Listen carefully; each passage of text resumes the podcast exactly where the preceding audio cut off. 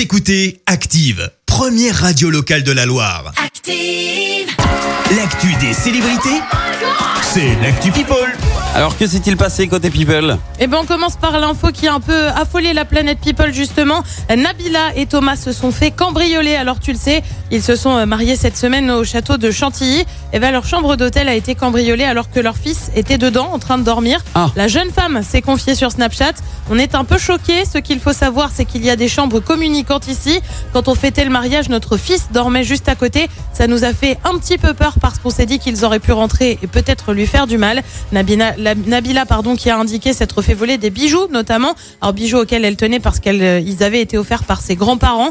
Il y avait une valeur sentimentale, mais elle relativise, ça aurait pu être pire. On, on quitte pardon, le monde de la télé-réalité pour celui du cinéma avec un retour au Festival de Cannes, celui de Sophie Marceau. Bah ouais, ça faisait trois Ah ouais ans qu'on l'avait, on n'avait plus trop de nouvelles d'elle, honnêtement, et surtout plus de films avec elle. Là, elle revient pour le long métrage Tout s'est bien passé.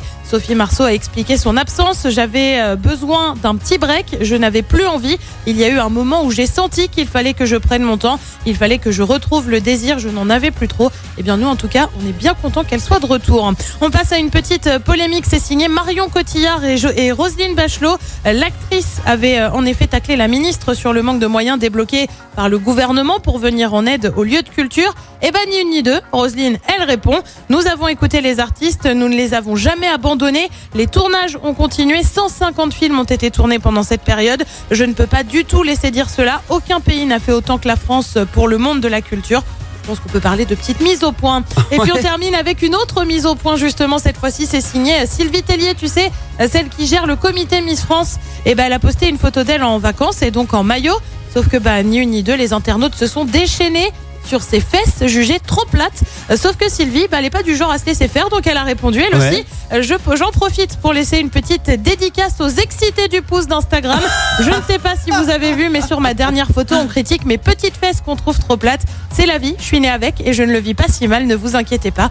Une plutôt jolie réponse. Ouais, c'est non, c'est- c'est bien dit. Bravo.